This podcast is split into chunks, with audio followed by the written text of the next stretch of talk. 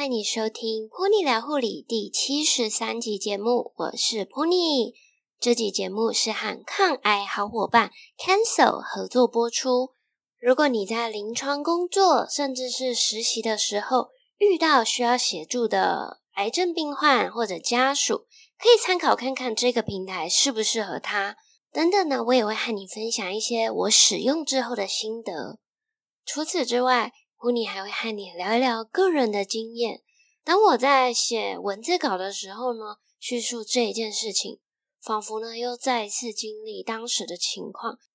也许就是因为我曾经有经历过，所以呢更能体会正处于抗癌的病患以及家属的辛苦吧。这一集的节目呢，特别推荐给医护人员。或者是你身边有亲朋好友正在勇敢的对抗癌症、接受治疗，或者呢，你本身也是一位抗癌斗士，都很欢迎你的收听。听完之后，也希望你能使用一点点的时间到抗癌好伙伴 Cancel 的平台，无论是做分享，或者是鼓励他人，这个呢都能够建立起友善的循环。先和你聊一聊，为什么噗妮会想要分享这个平台呢？第一个，我觉得它真的能够帮助到可能是初次诊断，甚至呢是正在接受治疗中的癌症病患与家属。第二个呢，是这个平台能够以资源分享的角度，提供给你所照顾的病患，或者是你身边需要的亲朋好友啊，给他们一些相关的资源以及卫教。虽然呢是希望大家都不要用到啦。但如果真的遇到了呢？我们总是要想办法去寻找资源解决问题的。身为医护人员的我们，无论呢你是在学校学习，或者是到医院工作，要写升等的报告，一定会需要一个非常重要的，就是查文献资料。像是噗妮在学生时期常用的平台，就像是华裔、PubMed 这一些，都可以查到专业的文献。查文献呢，是我们必学的技能之一。相信有写过报告或者是有被老师电过的都知道，需要避免使用网络直接搜寻到的资料。但是如果你要喂教病人，你则需要贴近生活的口语化。如果呢，你拿一篇你查到的医疗文献给对方看，应该马上会被他翻白眼吧？当我们遇到一个不懂的问题的时候，常常直觉反应就是先打开 Google 搜寻。但是呢，网络上其实充斥着蛮多的假消息，很难被把关。而抗癌好伙伴 Cancel 这个平台里面的文章呢，除了他们自己的本身的编辑团队所撰写，还有一点我觉得很棒的就是专业的医疗资讯，有主治医师、复健师、职能治疗师等等的专业人员一起审稿、撰写、把关，相信能提供给不是医疗专业背景的家属或者是病患们。更口语化而且专业的卫教知识，这也是抗癌好伙伴成立的理念以及初衷，希望能帮助提升癌症卫教知识，提供更高品质的抗癌资讯。稍微和你介绍一下这个平台，我觉得它的名字取得非常有意思，抗癌好伙伴 Cancel，Cancel 呢是 C A N C E L L，和我们电脑上面的那个 Cancel 是同义。就是呢，取消的意思。这个平台的核心价值就是 cancel the cancer，能提供给癌症病患以及家属有关癌症资讯所设计的平台。那它加入会员是完全免费的，你可以选择使用医护人员或者是一般会员的身份加入。它的网站设计非常的直觉性，所以操作起来也是相对的容易许多。我会把网址放在下面的节目资讯栏里面，欢迎你点选进去看一看。里面呢，其实有非常多的资讯以及卫教内容啊，还有呃很多的相关文章等等。所有的功能里面呢，普尼个人最喜欢的是抗癌故事卡，它呢是可以让病友或者是家属可以匿名填写离癌之后的心路历程啊，以及内心的想法、抗癌的治疗过程，还有他所使用的药物，也会分享初期的症状是什么。其实很多我看完之后，发现有很多都是我们常常会忽略的一些小症状，譬如像是头晕、食欲不振、疲倦等等。在抗癌故事卡的下方呢，有一个暖心祝福墙，它呢可以留言，也可以送出祝福。自从呢我以护理人员的身份加入之后呢，我常常到上面阅读别人的提问以及故事卡，也会在下面留下祝福。我觉得这是一个非常棒的善的循环，不只能够看到别人的故事，也能够彼此鼓励，互相加油打气。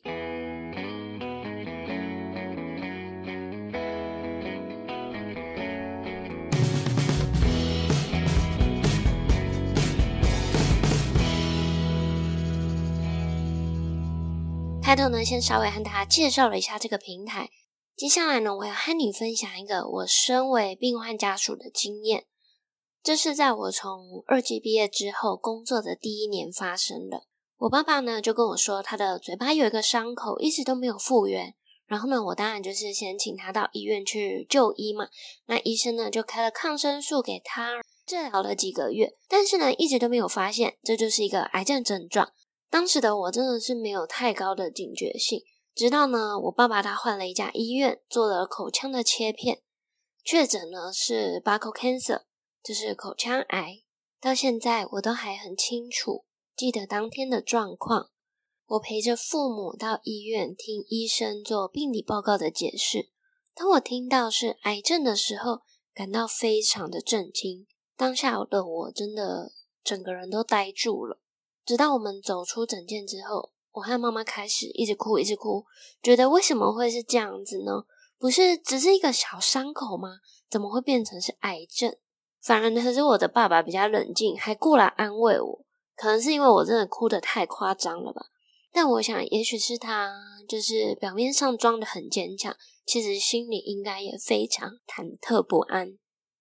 虽然我知道癌症的发生率很高。也在我的内外科课本上面学到了很多癌症的相关知识，但是呢，当这一切真正发生的时候，一时之间我也不知道该怎么办。所以呢，我就开始寻求资源，寻求协助。很幸运的是呢，我当时工作的单位长官相当的给力，马上呢就把我爸爸转介给口腔癌的专科医师，做了一连串的检查，确诊为口腔癌第四期。并且呢，就尽快安排了手术。这手术呢比较复杂，是需要口腔外科以及整形外科一起开的刀，需要开十几个小时。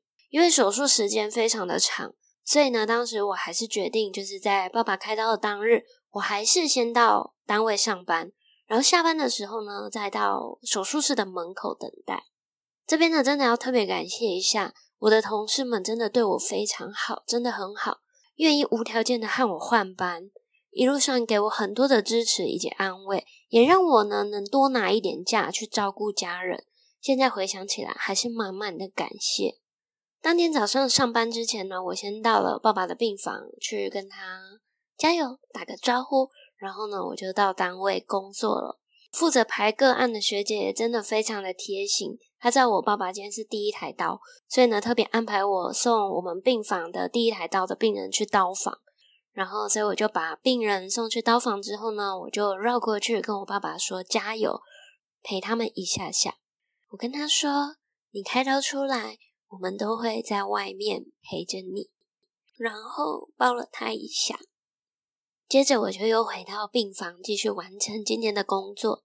下班之后呢，我就用最快的速度冲到手术室外面等待，直到我听到恢复室的学姐告诉我们刀开完了，等等呢，就会直接把爸爸推到加护病房做观察。我和妈妈呢，这时候才松了一口气。在刀房外面等待的时间真的是太难熬了。我看着爸爸躺在大床上面，好几位的医护人员一起将他推到了加护病房。切了 trachea 接呼吸器，然后身上还有 NG Foley，还有好几条的 vacuum bowl 的引流管。当下的我觉得自己非常的不勇敢。手术很成功，可是我还是哭了，因为我觉得不知道可以为家人做什么。一方面也是因为非常心疼，但是呢，我还是要故作镇定，然后把眼泪擦掉，安慰着我的妈妈。我告诉他，手术一切顺利，代表爸爸一定会好起来的。这些管路呢，之后状况好转之后，也都会一根根的移除。加护病房的学姐们都非常的有经验，所以呢，我们不用太担心。而且爸爸一定会很努力，我们很快就一定会转到普通病房的。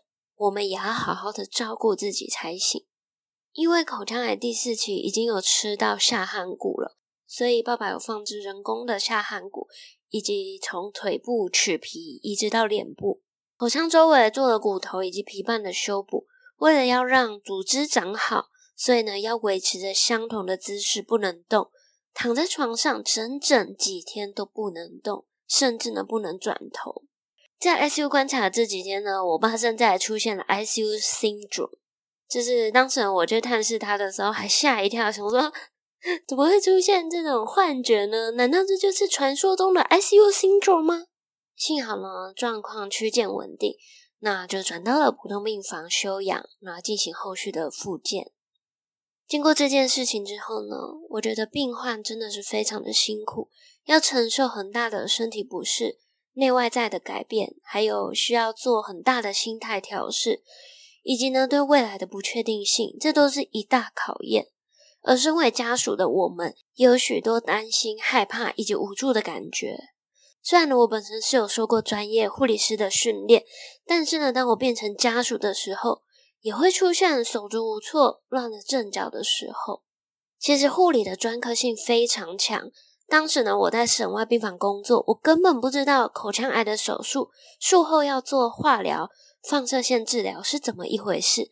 甚至呢，我对于刚诊断为癌症或者是疑似癌症之后，需要进一步做哪些检查？为什么要做这一些检查？我都不清楚，甚至不知道哪一些食物可以吃，哪一些不行吃。口腔癌手术过后要做哪一些复健运动？要不要补充白蛋白？放疗、化疗的时间点、作用、副作用，这一些一大堆的问题，在我没有遇到的时候，我根本不知道这些会是一个需要寻求别人协助的问题点。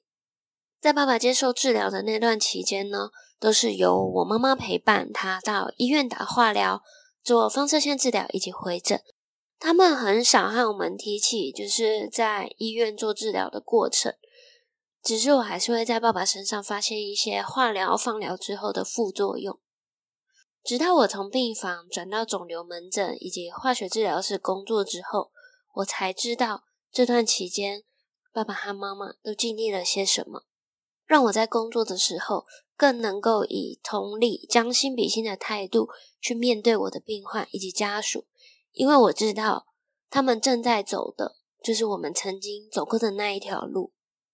在肿瘤门诊工作的时候呢，我接触到许多不一样诊断的癌症病患，让我学习到许多宝贵的经验。在第一线可以看到很多初诊断的病患，通常呢会经历几个时期。